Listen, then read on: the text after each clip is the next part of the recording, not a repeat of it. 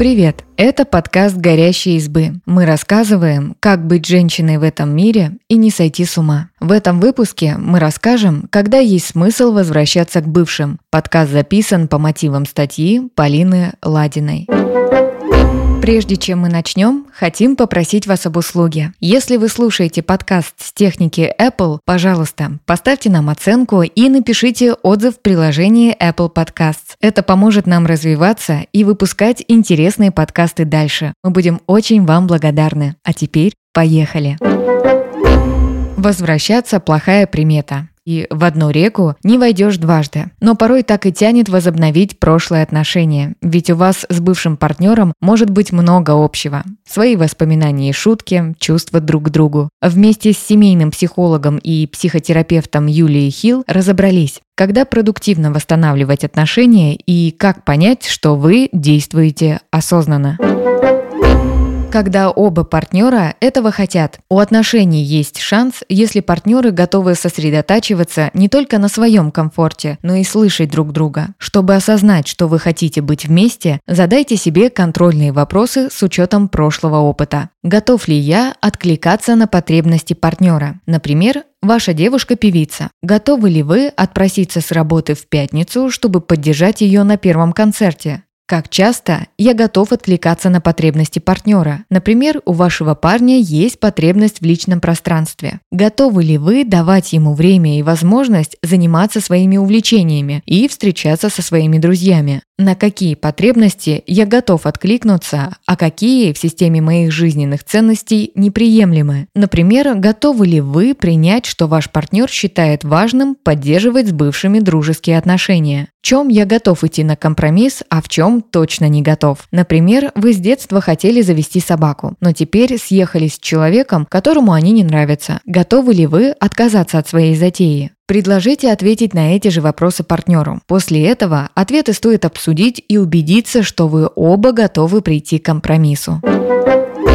когда партнеры готовы обсуждать проблемы и договариваться. Вы не раз слышали, что в отношениях важно договариваться. Если интересы одного партнера игнорируют, это может негативно сказаться на отношениях. Поэтому так важна готовность услышать другого. Юлия Хилл предлагает рассмотреть этот вопрос на примере. Один партнер говорит другому «Я тебя ревную». Если второй выйдет на диалог и спросит «Почему ты ревнуешь? Что нужно сделать, чтобы ты так себя не чувствовал?» Это будет желанием услышать потребность и откликнуться на нее. Исход может быть таким. Двое обсудят, почему возникла ревность и что с этим можно сделать. А если ответ будет «Ой, чего ты выдумываешь, просто не ревнуй», это будет отмашкой от проблемы. Исход может быть таким. Один человек сделает вид, что ничего не произошло, а второй продолжит ревновать, испытывать обиду и чувствовать себя ненужным в отношениях. Когда люди забывают о своих желаниях и стараются реализовать потребности партнера даже в ущерб себе, это тоже тоже может негативно сказаться на отношениях. Поэтому будьте готовы не только выслушивать сообщения о чужих потребностях, но и говорить о том, что нужно вам. Партнер никогда не узнает, что для вас что-то неприемлемо, если вы ему не скажете об этом. Представьте, что вы постоянно делаете то, что не хочется, из-за другого человека. Например, ходите в спортзал вместе с партнером, потому что ему одному скучно, а вас этот спортзал просто бесит. Там плохо пахнет, нужно выполнять какие-то бессмысленные упражнения, а в душевой комнате вообще вообще повсюду чьи-то волосы. И вот вы ходите, делаете вид, что все нравится, хотя на деле хочется кричать от раздражения. Однажды вы можете просто не выдержать и сорваться на партнера, накричать на него, обвинить в мучениях и заставить извиняться. Теперь просто представьте его удивление. Ему-то все время казалось, что вы отлично проводите время и поддерживаете его в новых начинаниях. В итоге обоим будет больно и обидно. И тому, кто жертвовал своими потребностями ради другого, и тому, кто внезапно узнал, что долгое время причинял неудобства партнеру. В отношениях важна работа обоих. Это касается честного признания в своих чувствах, обсуждения желаний и возможностей их реализовать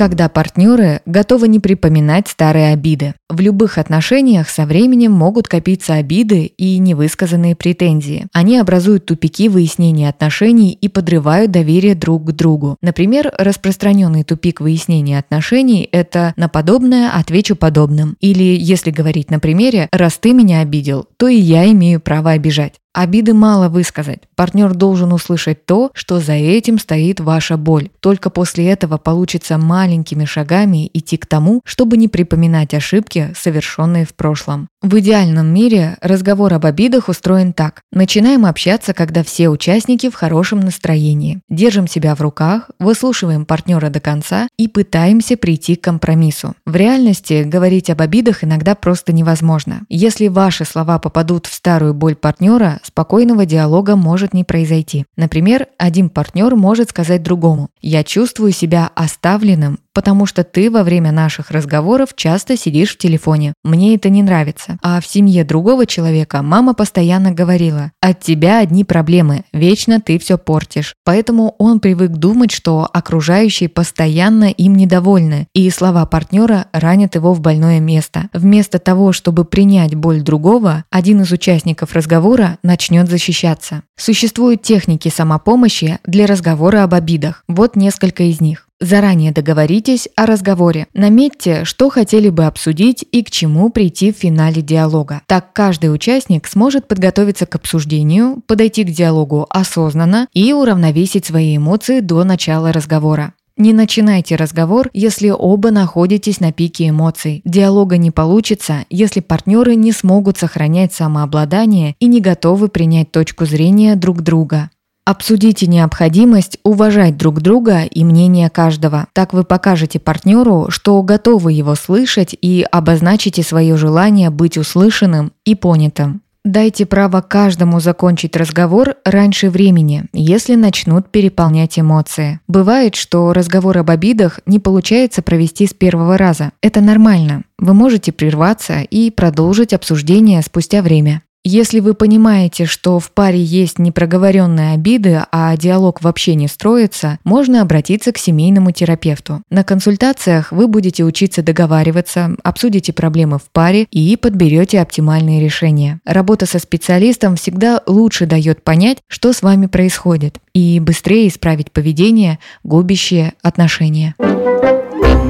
Важно, если расстались из-за насилия, оцените, действительно ли партнер изменился. Юлия Хилл подчеркивает, что насилию нет оправдания. Психотерапевты условно и с большой осторожностью делят насилие в паре на горячее и холодное, чтобы примерно предполагать методики работы. Горячее насилие – это когда человека что-то так сильно потрясло, что он не справился с эмоциями и смог донести до партнера свое мнение только с помощью криков или физической силы. После содеянного, человек может быть сам этому не рад и может искренне раскаиваться. В случае горячего насилия человеку, который его применил, рекомендуют пройти личную психотерапию, где он будет учиться повышать уровень самоконтроля и развивать эмоциональный интеллект. Холодное насилие – это то, что называют абьюзом. Когда человек намеренно пренебрегает интересами партнера, планирует унижение, специально в чем-то ограничивает и считает это нормой. В случае холодного насилия мы говорим уже о том, что у человека искажено восприятие мира, и он считает нормой унижать другого регулярно. Здесь партнеру может потребоваться помощь врача-психиатра. Терапия и помощь специалистов требуется не только тому, кто применил насилие, но и тому, кто мог от него пострадать. Вопросом, стоит ли возвращаться к бывшим, которые применяли насилие, часто задаются люди в созависимых отношениях. Даже после пережитого им может быть сложно отказаться от партнера, потому что, например, только с ним они чувствуют себя нужными. В этом случае психологи также рекомендуют спросить себя, эти отношения для меня больше ресурсные или энергозатратные? Что для меня нормально? А может мне не очень это нравится? Чтобы определиться, можно составить на бумаге два столбца. В первом запишите, какие проблемы вы видите в отношениях, а во втором, что видите хорошего. Посмотрите на записанное и определите ценность каждого для себя. Также понять мотив, с которым вы хотите вернуть прошлое отношение, поможет психолог. Специалист направит вас и даст понять, нужен ли вам именно этот человек или же вы ищете что-то другое, например, ощущение безопасности и внимания. Иногда люди восстанавливают отношения и без прохождения терапии, просто верят партнеру на слово. Но если человек, применивший насилие, не хочет работать со специалистом, он или не видит проблемы, или видит ее и не хочет меняться. А значит, проблемы прошлых отношений могут повториться.